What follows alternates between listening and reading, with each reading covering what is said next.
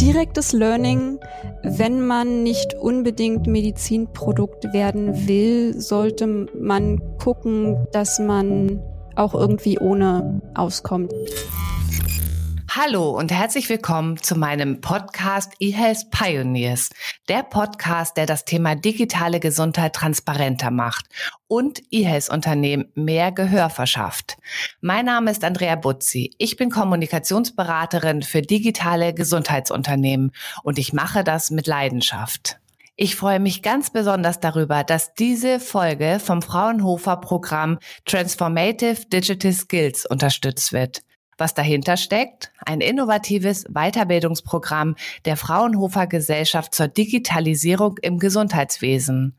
In acht englischsprachigen Modulen lernen Teilnehmerinnen und Teilnehmer aus aller Welt, digitale Technologien besser zu verstehen und erkennen dabei deren Wert und den Nutzen in der Patientenversorgung. Die Kurse wurden zusammen mit Experten der University Barcelona und den Oxford University Hospitals entwickelt. Sie finden komplett online statt und starten im März 2021. Also meldet euch doch direkt an und schaut euch alle Infos dazu auch noch in den Show Notes an. Den Nutzen in der Patientenversorgung hat mein heutiger Gast schon lange erkannt. Ich habe mir eine Software-Developerin eingeladen, die an Parkinson und Multiple Sklerose forscht. Wirklich zwei wichtige Krankheitsfelder, wo wir noch viel Forschung brauchen. Sie ist außerdem Gründerin und Co-Founder von Motognosis, die das Handelsblatt gerade als vielversprechende Parkinson-App beschrieben hat. Herzlich willkommen, Karen Otte. Schön, dass ich da sein darf. Ich bin ja auf dich aufmerksam geworden, weil ich bei LinkedIn auf deinem Profil rumgesurft bin, nachdem ich im Handelsblatt von euch gelesen habe. Und ich fand deinen Titel ganz interessant. Und es ist ja auch nicht so häufig, dass es weibliche Softwareentwickler gibt. Und du entwickelst ja speziell digitale Gesundheitslösungen. Wie bist du drauf gekommen, in dieses Berufsfeld zu gehen? Meine Leidenschaft ist eigentlich Softwareentwicklung. Ich habe Medizininformatik studiert, bestimmt seit 15 Jahren entwickle ich, mache halt Dinge, programmiere total gerne, aber es war halt irgendwie immer dieses medizinische Interesse da. Und für mich war halt klar, dass ich nicht Medizin studieren kann, da bin ich einfach nicht der Typ für. Deshalb war ich halt total happy, dass es inzwischen Medizininformatik-Studiengänge gibt und da bin ich so ein bisschen aufgegangen. Für mich ist also eher die Frage, warum nicht Medizininformatik oder warum nicht Informatik? Wie viele andere weibliche Studierende gab es in deinem Studiengang? Die Medizininformatik war eigentlich relativ weiblich fokussiert, also deutlich mehr als 50 Prozent. Wow, ja, cool. Ich meine, genauso wie bei den Ärzten und Medizinern, die jetzt studieren, das sind ja auch irgendwie, kommen ja jetzt die Frauen richtig nach vorne, genau. sind schon immer in der Überzahl gewesen, ne? Die Medizinstudentinnen sind ungefähr bei 60 Prozent, zumindest in einer Charité. Da hast du mir schon ein Stichwort gegeben. Du hast ja mehrere Hüte auf. Ja. Willst du das äh, für uns vielleicht noch mal einmal sagen? Also du bist einerseits Co-Founder eines Startups, du arbeitest an der Charité Erklär das nochmal einmal kurz, deine Rolle. Also einer unserer Mitgründer ist an der Charité beheimatet, ist dort Arzt und hat das Neuroimmunologische Zentrum aufgebaut. Mhm. Und wir haben halt einerseits die Motognose gegründet, wo ich Softwareentwicklung gemacht habe, viel Algorithmenforschung und inzwischen auch Medizinproduktzertifizierung. Also wir haben ein zertifiziertes Medizinprodukt, wo ich hauptsächlich mhm. daran beteiligt war. Wir haben einfach durch unsere Nähe an der Charité und jetzt die langjährige Forschung verschiedene Forschungskooperationen, die alle irgendwie verwaltet werden wollen. Und das Schöne ist aber, dass ich auch die Möglichkeit habe, nebenberuflich halt an der Charité zu promovieren. Also ich mache eine Promotion in Medizinwissenschaften. Ich bin also keine Ärztin. Du arbeitest in der Forschung ja vor allem mit Software, die das Leben von Patienten mit Parkinson und Multiple Sklerose verbessern soll.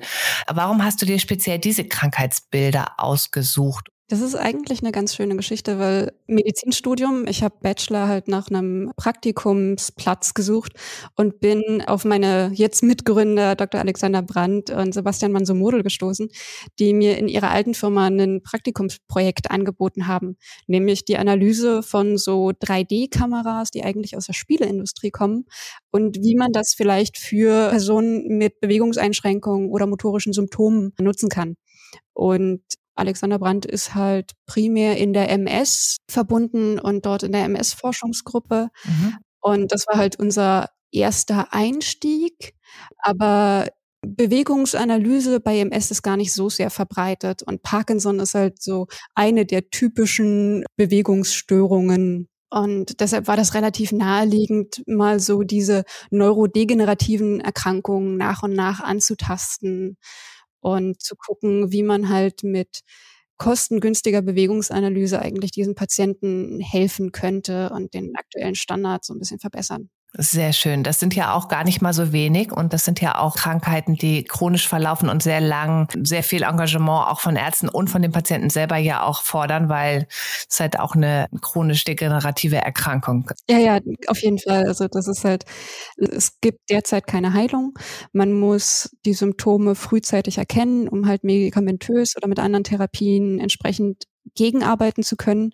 Und das ist halt leider auch einer der großen Schwachstellen derzeit, das immer noch von sehr subjektiven Maßen abhängt und immer einen Facharzt und Spezialisten voraussetzt, um diese Krankheiten adäquat zu managen.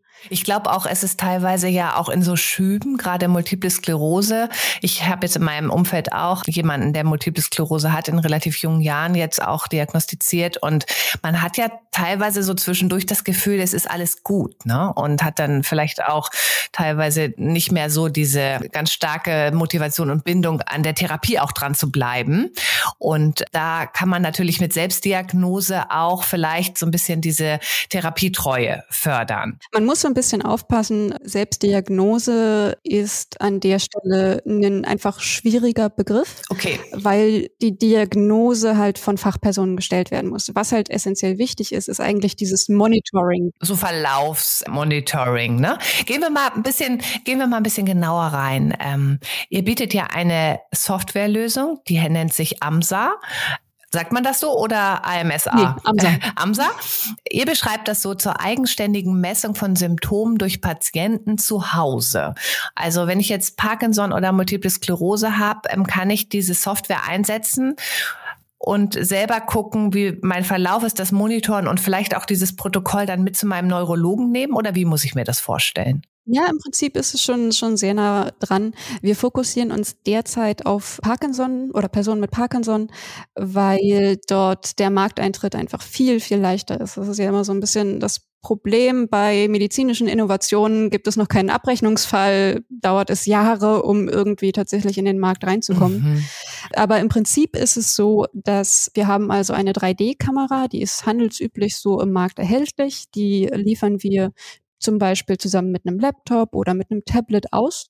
Die Software ist dann vorinstalliert und es gibt dann ganz spezifische Bewegungstests, die die Person dann einfach machen kann. Also das sind klinisch etablierte Tests, die auch irgendwie bei Routineuntersuchungen gemacht werden. Das kann einfach einmal kurz gehen sein oder so stehen mit geschlossenen Füßen. Und was die Kamera dann macht, ist so 3D-Bewegungsverhalten aufzuzeichnen. Und unsere komplette Algorithmik setzt halt zum einen auf diese Tests möglichst genau anzuleiten, mhm. weil kleine Unterschiede machen halt einen riesigen Unterschied dann bei dem Bewegungsverhalten, was aufgezeichnet wird und verringert dann auch so ein bisschen die Interpretierbarkeit. Also man kriegt dann richtig Anweisungen mhm, genau. oder muss man immer wieder das gleiche Bewegungsmuster machen und hat dann irgendwann auch so eine Routine als Patient? Derzeit ist es so, dass wirklich die Tests immer wieder neu angewiesen werden. Man bekommt halt ein kleines Video. Das lässt sich natürlich noch adaptieren. Derzeit ist der Plan lieber so oft wie möglich anzuweisen und zu gucken, dass diese Tests möglichst standardisiert sind, damit die Ärzte dann mit den erhobenen Daten auch wirklich was anfangen können. Und unsere Algorithmik sorgt halt dafür, dass wir dann klinisch etablierte Parameter sozusagen ausspucken können. Das heißt, wir haben dann Ganggeschwindigkeit, Schrittlänge oder Schwankungsgeschwindigkeit. Und das sind halt so publizierte Parameter, wo die Ärzte dann sagen können, das ist noch okay oder hier sehen wir eine deutliche Verschlechterung und hier könnte vielleicht Medikamente angepasst werden. Das heißt, es ist jetzt keine Datenbank dahinter, die quasi die gemessenen ne, Bewegungen oder Schwankungen gleicht mit einem Menschen, der jetzt gar nichts hat, sondern es geht wirklich um meinen individuellen Verlauf und wie kann man meine medikamentöse Therapie auch noch anpassen, damit ich mehr Lebensqualität habe. Genau, also das ist gerade bei Bewegungsanalyse, das ist so ein individuelles Verhalten und da spielen so viele Faktoren rein, dass es halt sehr, sehr schwer ist, dort allgemeingültige Aussagen zu treffen zutreffen. Wir haben auch Publikationen gemacht, zum Beispiel, dass bei Personen mit MS, wenn die über einem gewissen Schwankungsgrad oder Schwankungsgeschwindigkeit sind, ist es halt deutlich erhöht oder das haben wir derzeit halt mit altersgematchten gesunden Kontrollen gemacht, wo halt, also wir können wirklich zeigen, diese Parameter sind deutlich unterschiedlich zu gesunden Personen. Aber das ist natürlich immer erst der erste Schritt, weil was dann kommt, ist ja, wie interpretiert man jetzt aber die Messwerte eines Individuums und wie sind die Schwankungen zum Beispiel über den Tagesverlauf in diesem Individuum. Mhm, mhm, und das ist relativ wenig erforscht, weil es dort einfach derzeit keine Lösung gibt. Ja, man ist ja auch nicht ständig unter Beobachtung. Ne? Also ähm, es ist ja auch sehr aufwendig, permanent dann zum Arzt zu gehen und dort einen standardisierten Test zu machen. Und so kann man den jetzt zu Hause selber durchführen, vielleicht auch mehrfach am Tag, um mal so einen Verlauf auch zu dokumentieren. Genau. Was sagen denn Patienten dazu? Das ist eigentlich ganz schön. Dadurch, dass wir halt primär äh, mit Personen, die wirklich eine chronische Erkrankung haben, ähm, zu tun haben, äh, ist die Resonanz eigentlich sehr positiv. Also gerade wenn wir jetzt Personen mit Parkinson haben, wenn die so engschrittig überwacht und monitort werden müssten, dann müssen sie halt vier Wochen ins Krankenhaus, sodass dann mm. Ärzte regelmäßig drauf gucken, wie gerade die motorischen Symptome sind, wie stark zum Beispiel der Tremor ist, um dann die Medikation anzupassen. Und wenn man jetzt diesen Personen sagen kann, okay, ihr könnt das zu Hause machen und kriegt trotzdem das Feedback vom Arzt, das ist schon deutlicher Lebensgewinn schon, weil man halt nicht vier Wochen lang aus seiner eigenen Routine und seinen eigenen vier Wänden gerissen ist. Wie reagieren denn Patienten darauf, wenn sie selbst auch so ein bisschen in die Pflicht genommen werden? Ist ja jetzt so die negative Interpretation, aber auch beitragen können, vielleicht zum ne, besserer Therapie, besserer Lebensqualität, nicht so viel im Krankenhaus sein. Ist das so eine Haltung, die auch durchaus bei den Patienten schon angekommen ist? So, man verlangt auch was von mir, aber dann geht's mir auch besser. Das ist, glaube ich, einfach so schlecht zu verallgemeinern. Also die Personen, die, mit denen ich jetzt direkt zu tun hatte, primär auch in unserem Studiensetting, die sind halt immer total begeistert. Auch das ist mal was Neues, also nicht immer wieder das Gleiche und die sind halt auch sehr, sehr interessiert. Mhm. Und natürlich gibt es bestimmt Einzelfälle, die möchten das einfach nicht. Da muss man dann auch mit, mit umgehen und man kann nur zu gewissem Grad Dinge erzwingen. Sollte man auch gar nicht. Ja. Aber ich glaube, dass zumindest das Interesse auf jeden Fall bei einem Großteil der Patienten da ist, selbst für sich zu sorgen, selbst zu gucken, was kann man besser machen. Wie viele Patienten sind denn schon in diesem Programm oder in dieser Studie? Wir haben halt verschiedene Studien. Also eine große Studie mit Personen mit Parkinson, die ist jetzt gerade auf 200 Personen ausgelegt, die halt wirklich die Systeme nach Hause bekommen. Im Sommer startet eine große Studie mit Personen, die MS haben.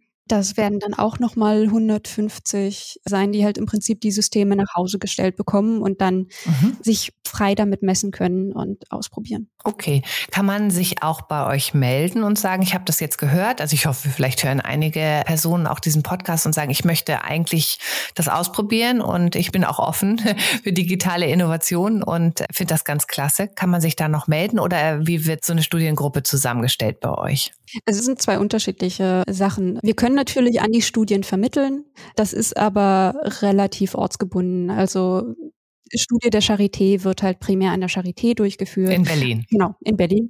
Die Studie, die wir jetzt gerade mit Personen mit Parkinson machen, ist halt in Dresden und in Ostsachsen beheimatet. Okay. Wir können halt an Studien vermitteln, wenn man selbst Interesse hat, das Produkt irgendwie auszuprobieren oder zu werben. Klar kann man sich auch bei uns melden.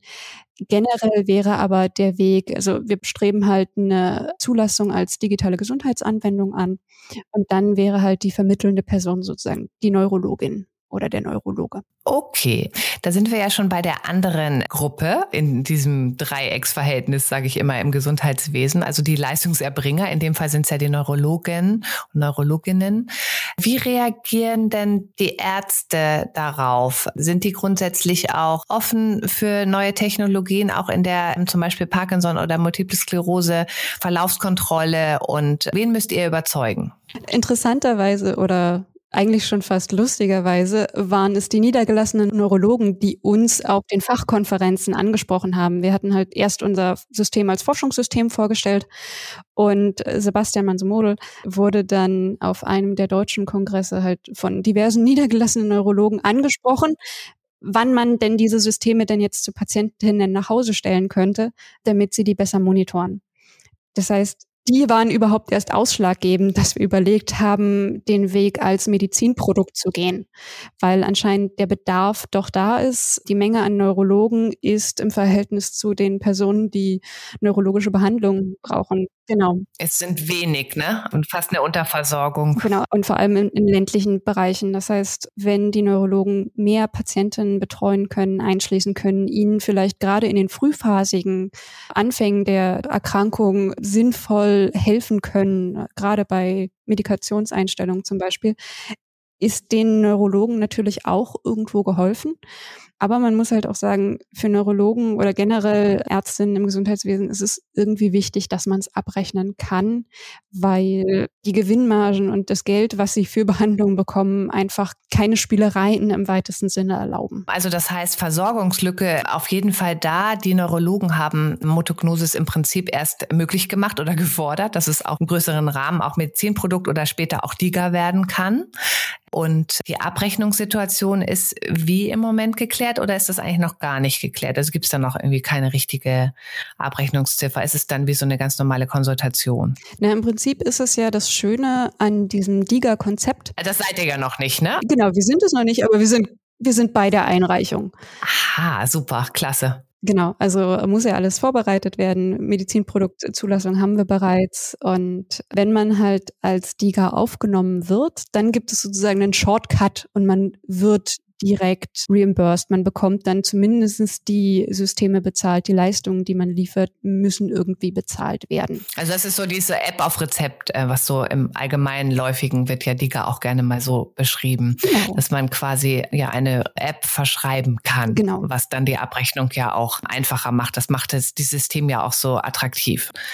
Klasse. Wann ist das soweit bei euch? Wir planen derzeit, dass wir im Sommer wirklich mit der Zulassung durch sind und dann auch im Prinzip sofort anfangen können, Systeme zu Patientinnen nach Hause zu stellen. Da habt ihr noch ein bisschen was vor.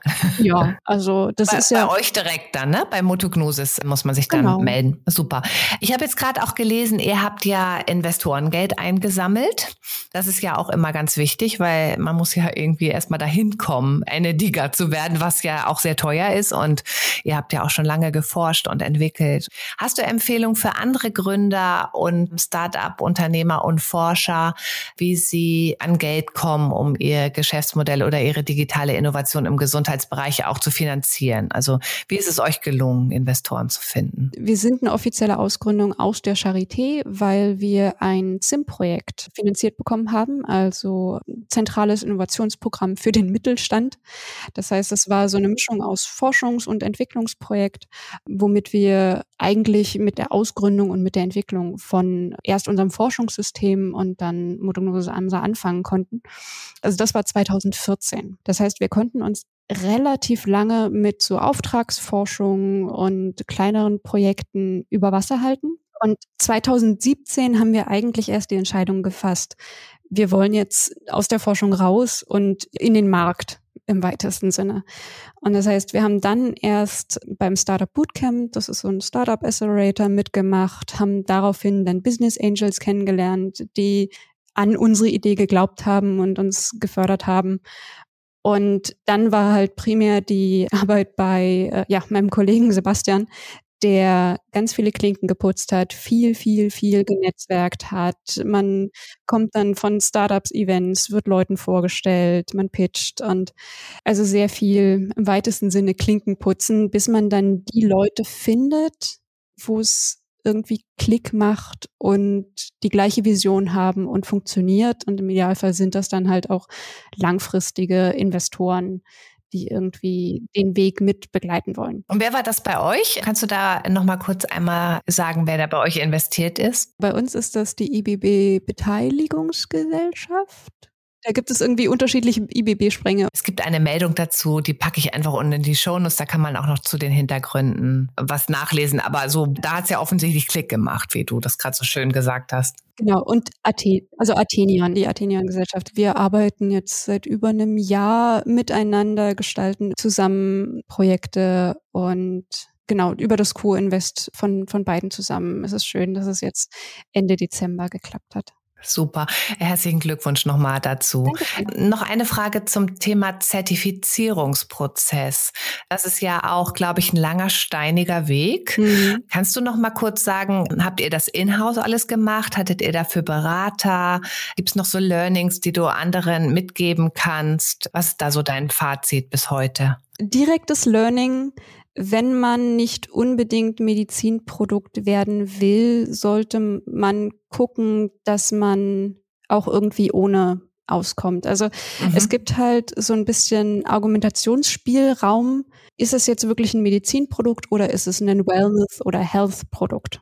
Und gerade am Anfang würde ich halt sagen, die Hürde, ein Medizinprodukt zertifizieren, ist sehr, sehr hoch und kostet sehr, sehr viel Geld und Zeit. Und das macht auch erst Sinn ab einer gewissen Größe des Unternehmens. Das kann ich mir vorstellen, dass es doch richtig ausbremst, ne? dass man sich dann immer den Kriterienkatalog da anguckt und denkt, oh Gott, oh Gott, genau. bis wir da drüber sind, ist wahrscheinlich irgendwie schon alle Energie und alles Geld weg. Genau. Also Medizinproduktzertifizierung, jetzt im Mai kommt endgültig die MDR, die Medical Device Regulation. Mhm. Und im Prinzip gibt es dort eine klare Kategorisierung Kategorisierung, wann eine Software ein Medizinprodukt ist. Und dann gibt es halt unterschiedliche, im weitesten Sinne, Risikoklassen.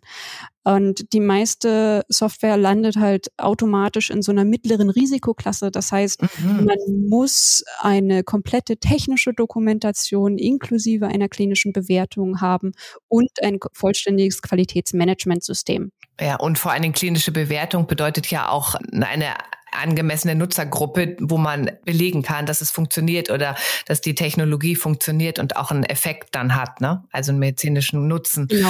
Das ist auch noch eine Hürde. Wenn man da nicht direkt eine klinische Studie vorher machen will, deshalb ist halt meine Empfehlung, man sollte vielleicht auch, wenn man ein Medizinprodukt oder einen wirklich medizinischen Mehrwert generieren will, so lange wie möglich an der Uni bleiben mhm. oder an Unikliniken angesiedelt bleiben, weil man dort besser die Möglichkeit hat, Pilotstudien zu machen, die einen Prototyp zu entwickeln. Wenn man da nicht direkt klinische Kollaboration hat, dann kann man ja zum Beispiel gar nicht mit Patientinnen arbeiten. Und das ist sehr, sehr schwer. Es ist leicht, einen klinischen Partner zu finden. Die Charité, also kommt mir jetzt eigentlich in jedem zweiten Podcast vor, würde ich fast sagen, wenn ich an Startups denke.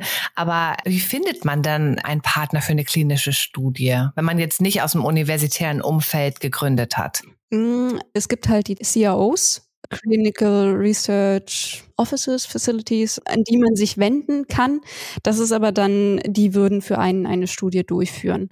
Wenn man jetzt noch eher ist, es gibt bestimmt auch an anderen Unikliniken die Möglichkeit so von Roundtables, wo gezielt versucht wird, Ärzte mit zum Beispiel Entwicklern oder mit Startup-Gründern mhm. mal mhm. in Kontakt zu bringen, damit man einfach gucken kann, was man vielleicht für tolle neue Ideen generieren kann.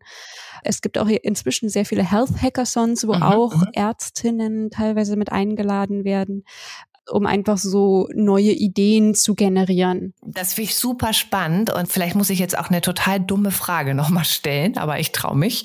Also wenn ich jetzt so ein Roundtable habe, ihr seid da, trefft einen Arzt, der, was weiß ich, ist der irgendwie Leiter der Neurologie in einer Klinik, kann der dann entscheiden, dass er mit euch eine Studie macht oder wer entscheidet das dann? Mm, na, es kommt so ein bisschen auf das Setting an. Wenn das generell ein AG-Leiter oder ein Chef von irgendeiner Arbeitsgruppe ist, die sowieso klinisch forscht, die also eh schon Studien hat und sich mit den zum Beispiel Ethikanträgen und so weiter auskennt, dann kann man da meistens relativ niederschwellig so kleine Studien machen.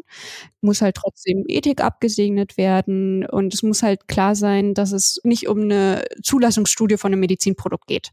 Das ist nochmal anders, weil höhere Hürden. Aber so okay. reine mhm. Entwicklungssachen kann man meiner Meinung nach niederschwellig schon ein bisschen gucken. Und es gibt halt auch sehr, sehr viele Forschungsprojekte oder Geldgeber für so kleine und mittlere Forschungssachen. Okay, und wo findet man die Geldgeber dann? Na, das sind primär Förderorganisationen. Also okay. es gibt mhm. auch Mittel vom Bund. Zum Beispiel das SIM-Projekt ist ja auch eine, eine Kollaborationsförderung im weitesten Sinne ja. zwischen Uni, Part und Unternehmen.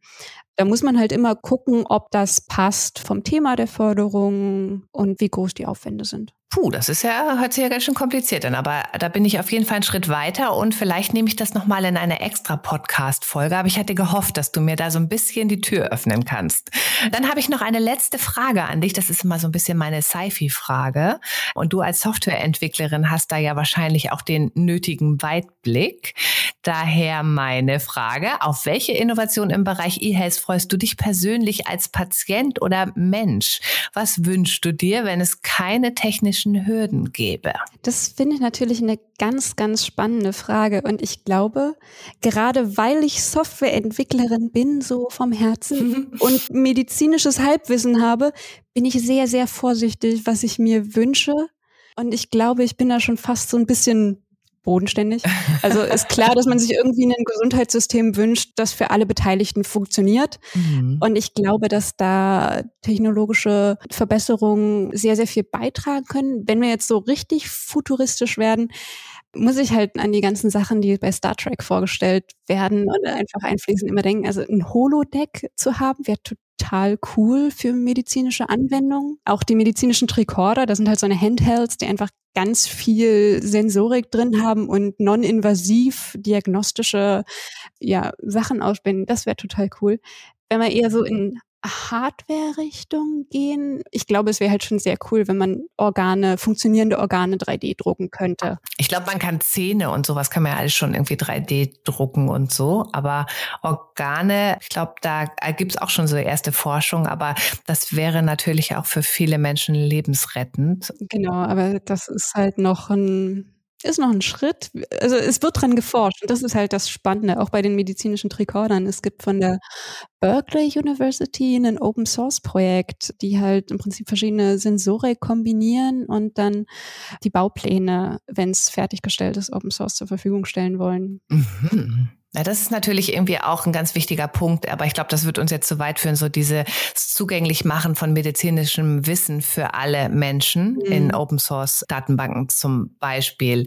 Das bringt mich noch auf jetzt doch noch eine wirklich letzte Frage. Würdest du denn dein Gehirn auf eine Festplatte uploaden lassen, also nach deinem Tod oder um unsterblich zu werden? Die Unsterblichkeit ist für mich gar nicht so wichtig, aber ich selbst persönlich bin sehr davon motiviert, Wissen mit anderen zu teilen, zu verbreiten, die Erkenntnisse, die ich gewonnen habe, halt einfach anderen zugänglich zu machen. Und deshalb, klar, hätte ich kein Problem, mein, mein Gehirn einmal hochzuladen. Ich glaube, äh, das wäre auf jeden Fall auch sinnstiftend und würde einen Beitrag leisten zum medizinischen Fortschritt, das, was ich jetzt von dir gelernt habe. Dann danke ich dir ganz herzlich, Karin, für die interessanten Einblicke. Ich fand es super spannend, von Motognosis zu lesen und auch noch mit dir darüber zu sprechen. Und was ich jetzt für mich auch im Kopf behalten habe, was ich sehr ermutigend finde, dass euer Startup ja quasi erst so richtig in diese Entwicklungs- und Wachstumsphase gekommen ist, weil Neurologen das so gut fanden, dass sie auch euch ermutigt haben, diesen Weg zu gehen. Und wir werden im Sommer dann euch im Liga-Katalog hoffentlich begrüßen.